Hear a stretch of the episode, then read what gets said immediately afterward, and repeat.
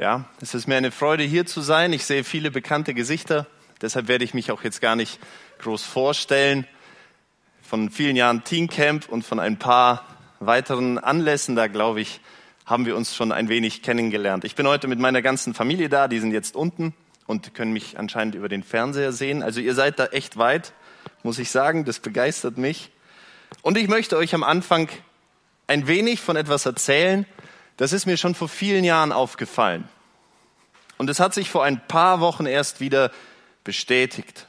Und zwar sitze ich da mal wieder als Gast auf einer Hochzeit. Und da steht dann vorne der Bräutigam und er steht da mit seinen Trauzeugen und er lächelt nervös, wie wir das kennen und alle schauen ihn so an.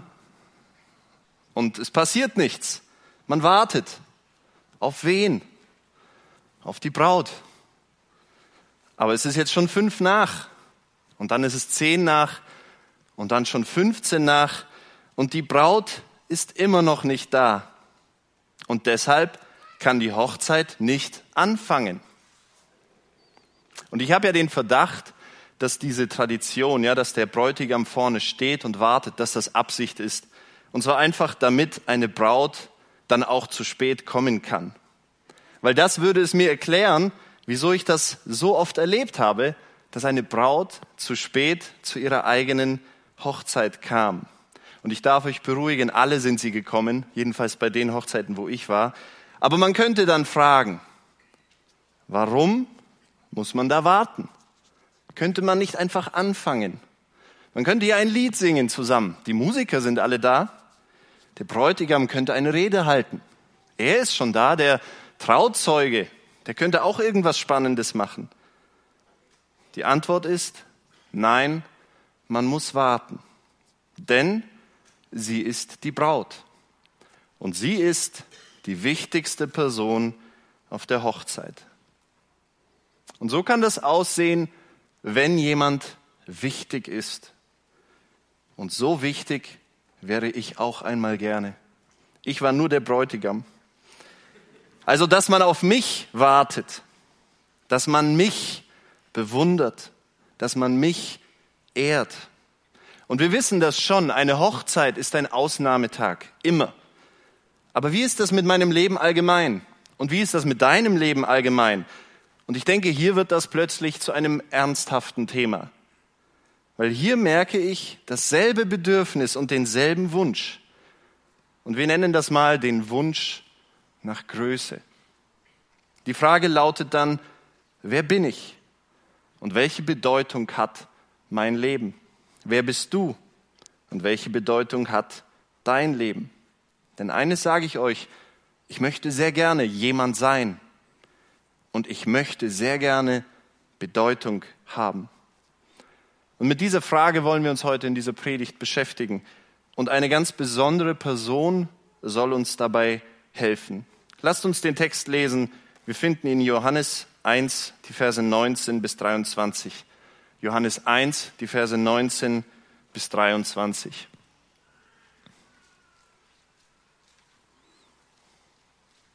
Und dies ist das Zeugnis des Johannes, als die Juden von Jerusalem Priester und Leviten sandten, um ihn zu fragen, wer bist du? Und er bekannte es und leugnete nicht, sondern bekannte, ich bin nicht der Christus. Und sie fragten ihn, was denn? Bist du Elia? Und er sprach, ich bin's nicht. Bist du der Prophet? Und er antwortete, nein. Und sie sprachen zu ihm, wer bist du dann? Wenn, damit wir denen Antwort geben, die uns gesandt haben. Was sagst du über dich selbst?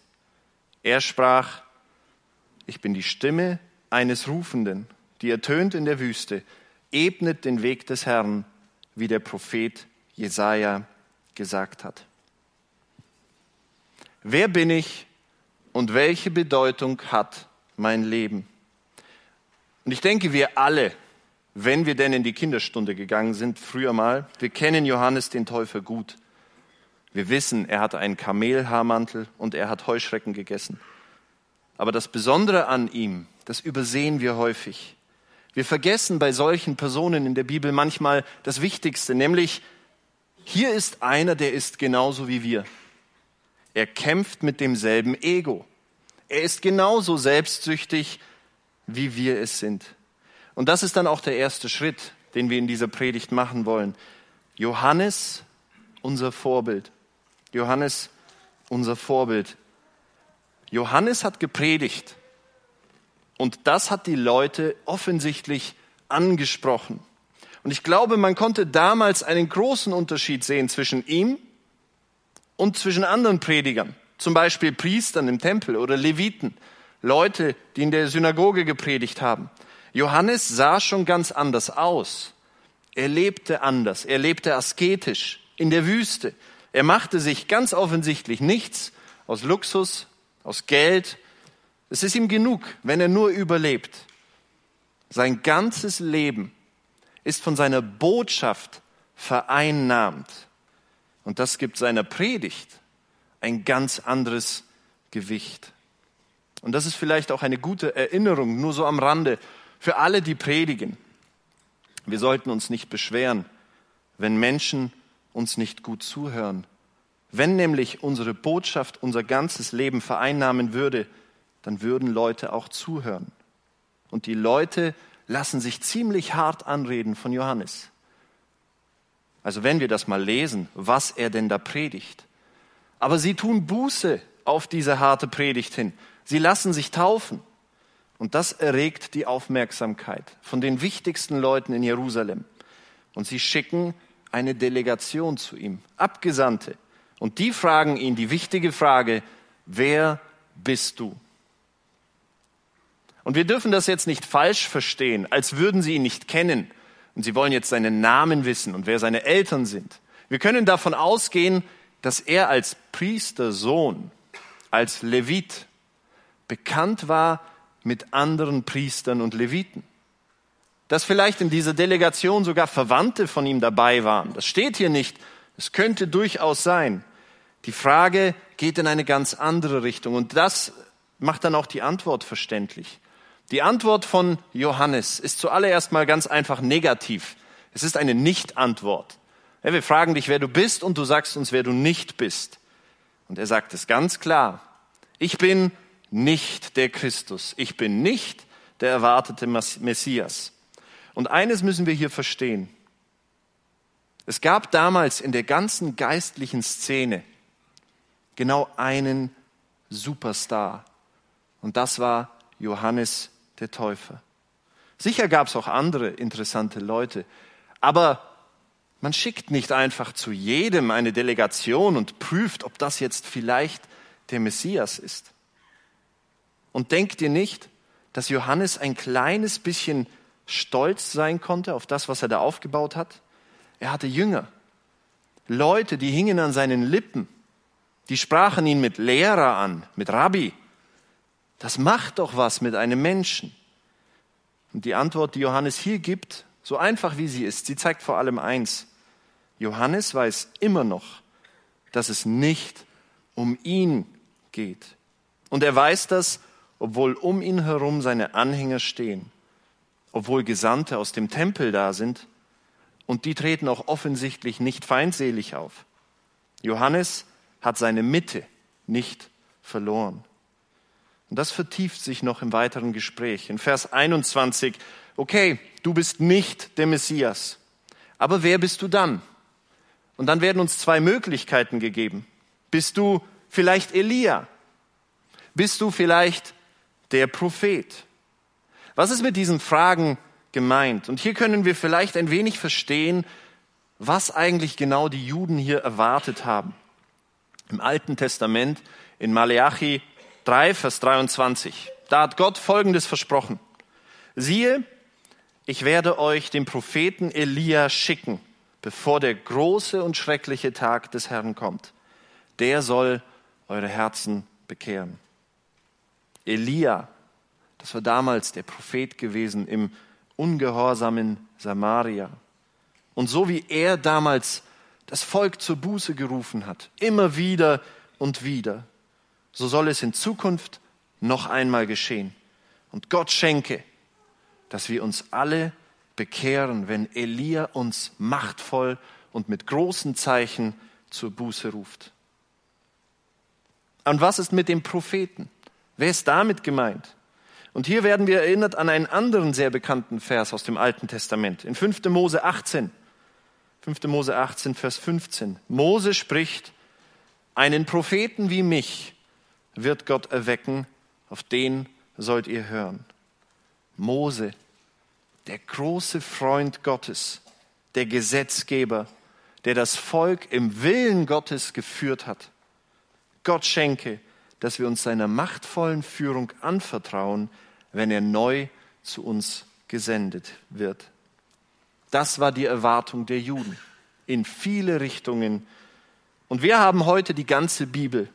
Wir wissen, mit dem Propheten, von dem Mose hier spricht, ist nicht Johannes der Täufer gemeint. Das sehen wir dann zum Beispiel in Apostelgeschichte 3. Petrus predigt und er predigt über Jesus und er redet von dem Propheten und er deutet ihn ganz natürlich auf Jesus. Johannes antwortet hier also ganz richtig, nein, ich bin nicht der Prophet. Aber bei der anderen Möglichkeit, da stehen wir vor einem kleinen Problem und das wollen wir uns ein klein wenig anschauen. Bist du Elia? Und Johannes sagt, nein. Und damit steht sein Wort ganz offensichtlich gegen das von Jesus selbst. In Matthäus 11, 11 bis 14, da erklärt Jesus seinen Jüngern, wer Johannes der Täufer war. Und seine Worte, wenn ihr es denn annehmen wollt, er war Elia, der da kommen soll. Und wie sollen wir das jetzt verstehen? Und ich denke, dass wir an dieser Stelle grundsätzlich was über Bibelauslegung lernen können. Ja, wenn wir zu Hause mit unserer Bibel sitzen und bestimmte Dinge nicht sofort begreifen, das ist ein gutes Beispiel. Wie kann das stimmen? Johannes war der Elia, aber gleichzeitig war er auch nicht der Elia. Und das kann tatsächlich stimmen, wenn ich zwei völlig unterschiedliche Vorstellungen davon habe, was eigentlich mit Elia gemeint ist. Jesus weiß, wer dieser Elia ist und wie er aussieht, der vor dem Tag des Herrn auftritt. Eine völlig andere Sache ist es, was sich die anderen Juden darunter vorgestellt haben. Und das wäre so meine Auslegung an dieser Stelle. So würde ich diesen, diese Stelle verstehen. Und vielleicht können wir das mit Hilfe von einem ganz einfachen Beispiel besser verstehen. Also wenn jemand von euch zu mir käme und ihr fragt mich, bist du ein Schwabe? Was würde ich dann sagen? Und die erste intuitive Antwort wäre so ein äh, Nein, weil ich bin Bayer. Ich komme nicht von hier, ich komme von dort, jenseits der Grenze, da wo es schön ist. Das würde ich sagen. Die in Böbingen, das sind Schwaben. Ihr habt es auch schön hier. Aber hier in der Freikirche seid ihr eigentlich auch nicht wirklich alle Schwaben. Viele von euch sind Russlanddeutsche. Also nein, ich bin kein Schwabe. Auf der anderen Seite ist das gar nicht so einfach, weil Günzburg liegt eben im Regierungsbezirk Schwaben, bayerisches Schwaben. Ja, sowas gibt's. Und dann bin ich wohl auch ein Schwabe. Also es kommt ganz darauf an, wie diese Frage gestellt wird, was dahinter steht. Eine ausführliche Antwort von Johannes könnte also dementsprechend vielleicht so aussehen. Also das, was ihr mit Elia meint, was ihr euch darunter vorstellt, was ich tun soll, was ich sagen soll, was ihr dann gerne von mir hättet, das bin ich definitiv nicht. Und das passt zu der Situation, in der wir uns hier befinden. Johannes und sein Auftreten, bevor Jesus angefangen hat zu wirken. Das waren ganz schwammige und ganz oft auch widersprüchliche Vorstellungen, die die Juden da von dem hatten, was kommen soll. Die Begriffe, die waren da aus dem Alten Testament, teilweise nicht einmal aus dem Alten Testament. Da ist Christus, da ist Elia, der, da ist der Prophet. Aber die Bedeutung dieser Begriffe, die war nicht klar. Und wieso ist das jetzt wichtig an dieser Stelle für unser Thema? Wie leicht wäre es für Johannes gewesen, sich selbst an dieser Stelle eine wichtige Rolle zurechtzuschneiden, sich selbst eine wichtige Funktion zuzusprechen. Und man hätte ihm nicht einmal einen Vorwurf machen können. Ein Prophet oder der Prophet Was ist da jetzt so wirklich der Unterschied? Und man könnte sofort, das muss uns auch klar sein, man könnte sofort ganz wichtig werden, wenn man an dieser Stelle sagt, ja, ich bin der Elia. Und davon bin ich überzeugt, hätte Johannes das an dieser Stelle gesagt, sie hätten ihm geglaubt. Und er wäre über Monate mit Konferenzen in Jerusalem ausgebucht. Ja, und man hätte mit Priestern und mit Leviten mit ihm gesprochen. Man hätte versucht, ihn für seine Sache zu gewinnen. Man hätte versucht, ihn einzuspannen in das, was man selber macht und wie man sich selber versteht. Vielleicht wären da dann neue Menschen gewesen, die hätten gesagt, also jetzt will auch ich sein Jünger sein. Und ist das nicht ein ganz tiefes Bedürfnis von uns Menschen? Ein Bedürfnis, das wir alle teilen, jemand Wichtiges zu sein. Und Johannes sagt Nein. Weil aber Johannes immer nur Nein sagt, kommt irgendwann diese Frage in Vers 22, aber wer bist du dann? Und ich lese da ein wenig Frust raus aus dieser, Spra äh, aus dieser Frage. Wer bist du dann? Weil, komm, hilf uns ein bisschen. Wir müssen denen Bericht abgeben, die uns geschickt haben. Was sollen wir ihnen denn dann sagen? Wenn du dich schon so quer stellst, dann gib uns doch ein bisschen was, damit wir dich einordnen können. Und jetzt auch für uns die Frage. Vielleicht haben wir auch ein wenig Spannung jetzt hier das ist schon spannend, wenn er jetzt alles von sich gewiesen hat, alle diese großen Titel, alle diese Identitäten, was kann er dann jetzt noch sagen? Und das ist wirklich eine spannende Antwort, die Johannes da gibt. Ich bin eine Stimme. Eine Stimme, von der ist im Alten Testament die Rede, bei Jesaja. Jesaja 40, Vers 3. Die Stimme eines Rufenden ertönt in der Wüste ebnet den Weg des Herrn. Das ist die Antwort des Johannes. Ihr fragt, wer ich bin? Vielleicht jemand Wichtiges, wie Elia, wie der Prophet, vielleicht sogar der Messias selbst? Das ist schmeichelhaft, aber ihr habt euch vollständig geirrt. Ich bin nicht irgendeine wichtige Figur. Ich bin lediglich eine Stimme. Die Stimme, von der in diesem einen Vers die Rede ist. Und auch hier muss uns eines klar sein, wenn wir diesen Text heute lesen. Wenn wir Jesaja heute lesen, die Stimme in der Wüste, wisst ihr, wie das für mich klingt? Das klingt groß und wichtig. Ich weiß nämlich, wer Johannes ist. Ich weiß, dass er diese Stimme ist. Und ich lese diesen Text und ich sehe darin zwei Figuren. Da ist die Stimme des Rufenden, der große Johannes, und dann ist da der Herr, dessen Weg geebnet wird, und das ist Jesus. Es löst sich alles wunderbar klar vor meinen Augen auf. Der Bibelleser damals hat etwas anderes gesehen. Er hat bei Jesaja nur eine Figur gesehen, und das ist der Herr. Niemand fragt, und lasst uns uns da mal hineinversetzen in so einen alttestamentlichen Bibelleser, niemand fragt, oh, wer ist die Stimme? Das ist eine spannende Frage. Der Herr wird begrüßt. Naja, durch einen Herold, durch Engelschöre. Darum geht es doch nicht. Das ist nicht der Punkt.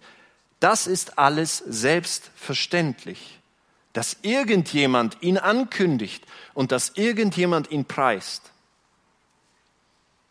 Und genau darin besteht die Antwort, die Johannes gibt.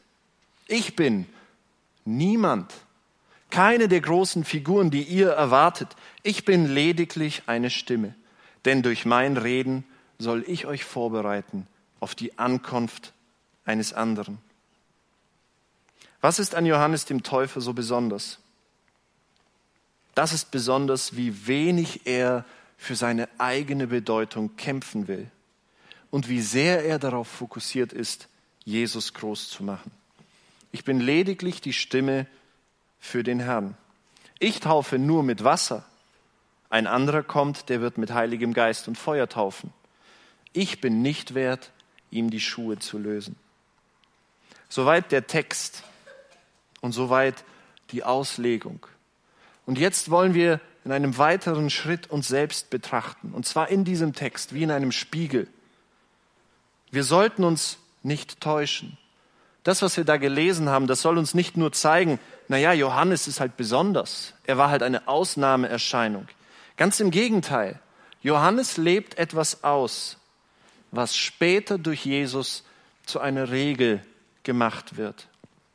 Und zwar für alle seine Jünger. Und das wollen wir uns als nächstes anschauen. Die Regel, nach der Johannes lebte. Die Regel, nach der Johannes lebte. Und diese Regel finden wir in dem Text, der vorhin schon gelesen wurde, nämlich Lukas 22, die Verse 24 bis 27. Lukas 22, 24 bis 27.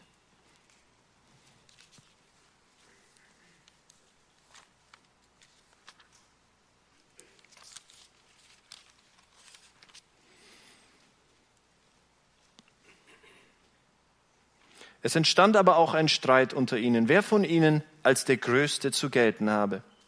Er aber sagte zu ihnen, die Könige der Heidenvölker herrschen über sie und ihre Gewalthaber nennt man Wohltäter. Ihr aber sollt nicht so sein, sondern der Größte unter euch soll sein wie der Jüngste und der Führende wie der Dienende. Denn wer ist größer? Der, welcher zu Tisch sitzt oder der Dienende? Ist es nicht der, welcher zu Tisch sitzt? Ich aber bin mitten unter euch wie der Dienende. Das ist in der Einleitung schon sehr schön angeklungen. Die Jünger waren wohl offensichtlich keine erfahrenen Kirchengänger, weil das ist taktisch sehr unklug, dass man darüber diskutiert, wer der Größte ist. Wir wissen das ganz genau. So redet man nicht. Ich weiß das seit der Kinderstunde, dass man das nicht so macht. Und Jesus nimmt genau das zum Anlass, um ihnen etwas beizubringen. Und hier gibt es Beispiele, wie es nicht sein soll. Könige und Machthaber. Und zwei Dinge zeichnen diese Leute aus. Und diese zwei Dinge finde ich sehr interessant. Die sagen sehr viel aus. Das eine ist eine offenbare Machtausübung. Ja, das sind Leute, die können bestimmen. Die sind wichtig. Jeder kennt sie. Man ehrt sie, respektiert sie. Teilweise betet man sie sogar an. Aber das andere Sie besitzen offensichtlich eine echte Größe unter den Menschen und es ist ihnen wichtig, dass diese Größe positiv verstanden wird.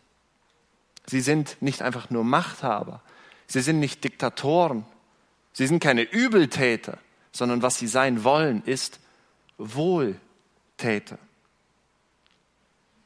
Wie kommt man dahin? Wie wird man so eine Person? Und die Antwort ist ganz einfach, indem man sein Leben lang darum kämpft, wichtig zu sein. Und ich denke, an diesem Punkt muss uns klar werden, nicht nur Könige und Machthaber kämpfen darum. Darum kämpfen wir doch alle. Diese Lehre Jesu, die gilt nicht nur für Leute, die Könige werden wollen oder Diktatoren oder Machthaber. Sie gilt jedem von uns. Und wie sieht die Lehre aus, die Jesus seinen Jüngern hier weitergibt? Diese Lehre ist so einfach. Sie ist so einfach zu verstehen und so schwer auszuleben. In Vers 26. Ihr aber nicht so. Ihr aber nicht so. In uns allen gibt es einen Drang nach Größe und Bedeutung. Und das führt dazu, dass wir kämpfen wir kämpfen darum, wichtig zu sein und als wichtig gesehen zu werden. Und manchmal sieht das so aus, dass wir offene Kämpfe austragen. Vielleicht in der Gemeindestunde, vielleicht in unseren Beziehungen.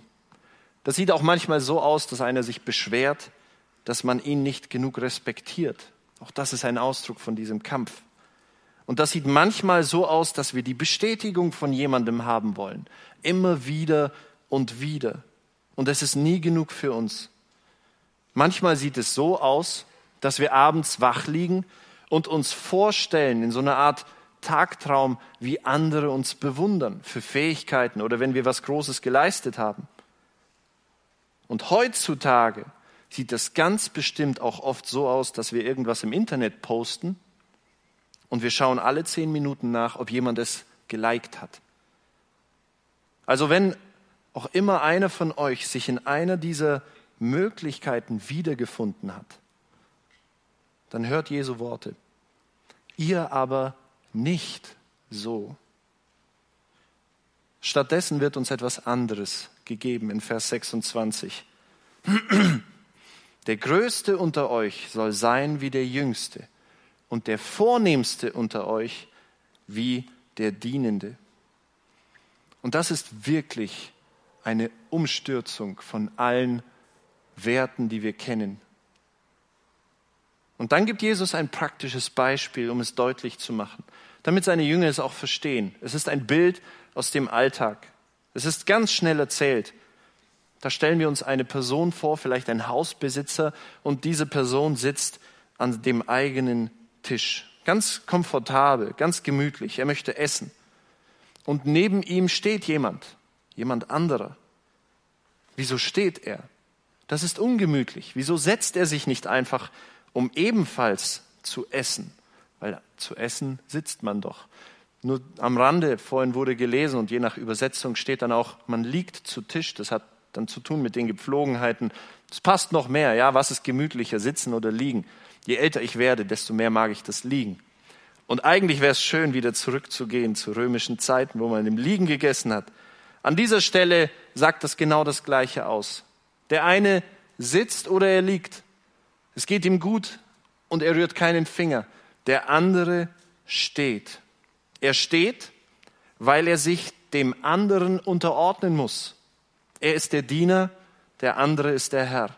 Und wenn er sich nicht unterordnet, dann würde der Herr ihn vielleicht bestrafen.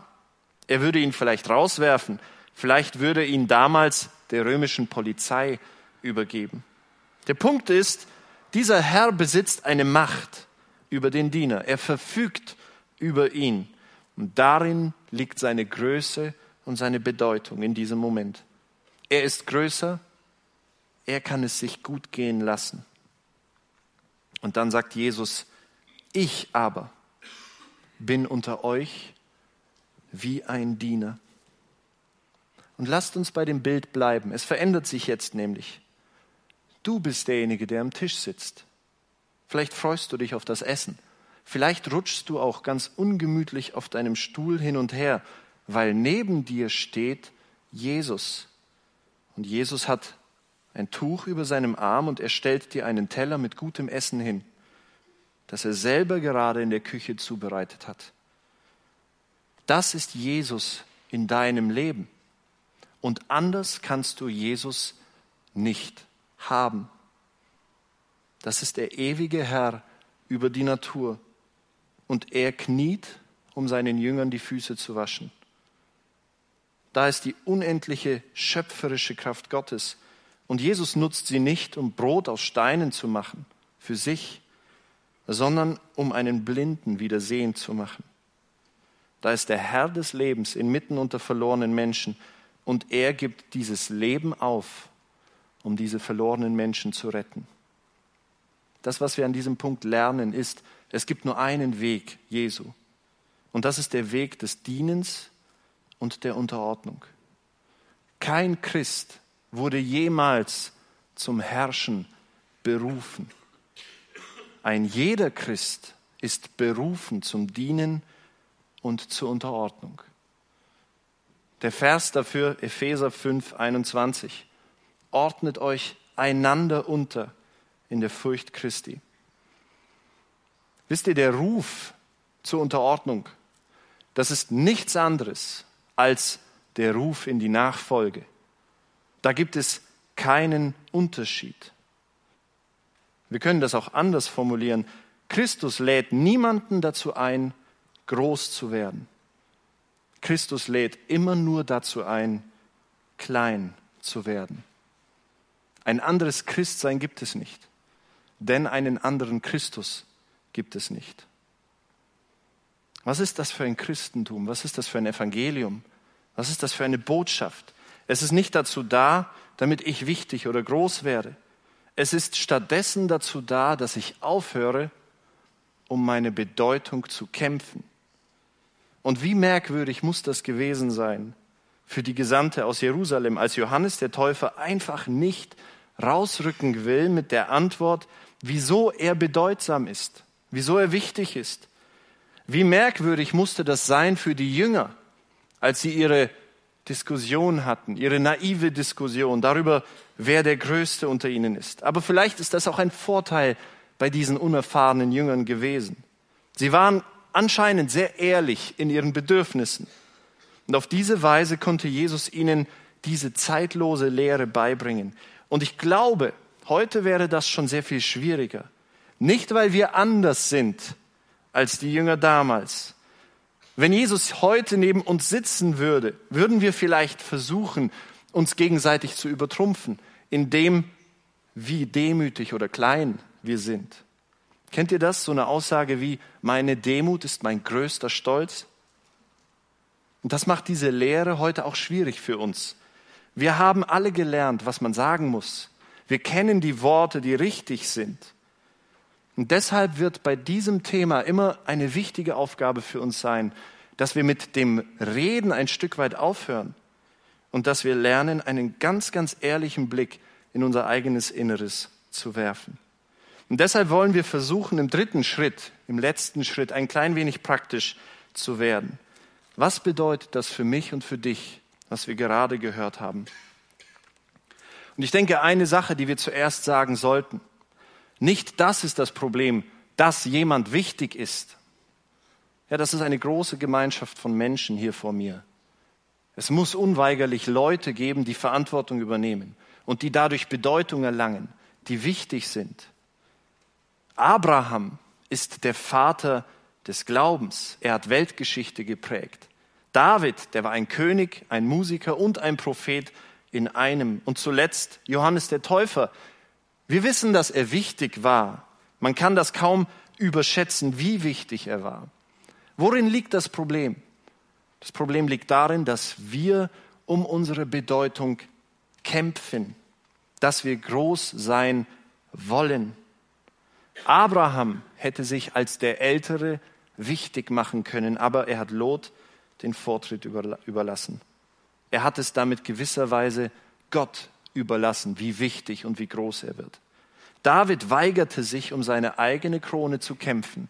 Zuerst gegen Saul und dann gegen seinen eigenen Sohn Absalom. Er wollte nicht für sich kämpfen. Er hat es Gott überlassen. Und auch Johannes, unser Beispiel, er bildete sich auf seine Jünger und seinen Einfluss nichts ein. Und zuletzt eine der letzten Worte von Johannes in Johannes 3, Vers 27, da bringt er es auf den Punkt. Ein Mensch kann sich nichts nehmen, wenn es ihm nicht vom Himmel gegeben ist. Der Kampf um die Bedeutung. Der Kampf, den wir alle führen. Und es ist so leicht, andere darin zu überführen. Ich weiß nicht, ob euch das auch aufgefallen ist. Es ist so schwer, sich selbst zu überführen. Und lasst uns da nicht oberflächlich sein. Wisst ihr, niemand will ein brutaler Machtmensch sein. Jesus hat in seinem Beispiel von diesen Königen und Machthabern gesprochen. Und offensichtlich wollen sie sich nicht böse Menschen nennen lassen, Sie wollen als Wohltäter gesehen werden. Und heute ist das auch nicht anders. Einige von uns sitzen hier vielleicht noch, die, keine Ahnung, sind zu Zeiten Stalins oder in der Zeit nach Stalins in diesem Land äh, aufgewachsen. Wisst ihr, wie er sich nennen ließ, Stalin? Der Vater der Völker. Das ist einladend. Das klingt nicht nach einem bösen Menschen. Aber so sieht das immer aus wenn wir uns wichtig machen. Unsere Größe ist in unseren Augen immer eine gute Größe. Wir sind auf jeden Fall immer auf die richtige Art und Weise wichtig. Und das macht es so schwierig, uns selbst zu entlarven, uns selbst zu durchschauen. Denn wisst ihr, ich persönlich, ich wollte noch nie ein Diktator werden. Ich wollte nicht mal Bundeskanzler werden oder Bürgermeister aber auch ich will wichtig sein. Ich will es nur in anderen Bereichen. Und gerade in der Gemeinde kann das früh anfangen. Ich will der sein vielleicht, der in der Teenie- oder Jugendstunde immer alle Antworten richtig weiß. Ich will Vorzeigechrist sein. Aber es geht auch anders. Vielleicht will ich nicht der Vorzeigechrist sein. Vielleicht will ich rebellisch sein. Ich will authentisch sein. Ich bin, ich tue nicht so perfekt wie die anderen. Und das ist dann meine Bedeutung. Und später, ich will nicht zweiter Gitarrist sein, sondern erster Gitarrist. Ich bin gekränkt, dass man mir im Chor kein Solo gegeben hat. Oder ein schönes Beispiel, ich bin vielleicht auf die Bibelschule gegangen und ich frage mich, wann man mir denn endlich die wichtigen Aufgaben anvertraut. Und auch hier geht es andersherum. Ich bin vielleicht nie auf die Bibelschule gegangen, aber dafür bin ich auch nicht aufgeblasen. Dafür habe ich das Wichtigste mir selber angeeignet und habe dadurch eine gewisse Bedeutung. Sehen wir das Muster? Sehen wir, wie wir über uns und übereinander gerne denken? Erkennen wir, dass wir uns selbst sehr gerne wichtig machen und den anderen dagegen klein. Das ist unser Kampf um Bedeutung. Wer bin ich und welche Bedeutung hat mein Leben? Diese Frage, auch wenn wir sie oft nicht offen stellen, sie brennt in uns und sie drängt uns dazu, für uns und für unsere Bedeutung zu kämpfen. Und so wollen wir heute wie eine Medizin das Wort von Jesus Christus einnehmen. Dieses Wort soll uns gesund machen. So wie es überall sonst ist, so soll es bei euch hier in Böbingen unter uns Christen nicht sein. Wer bin ich? Ich bin dein Gott. Welche Bedeutung hat mein Leben? Genau die, die mein Gott mir zuteilt. So wie es überall sonst ist, so soll es bei mir in meinem Leben nicht sein. Stattdessen kann ich seinen Weg gehen, den Weg des Dienens und der Unterordnung.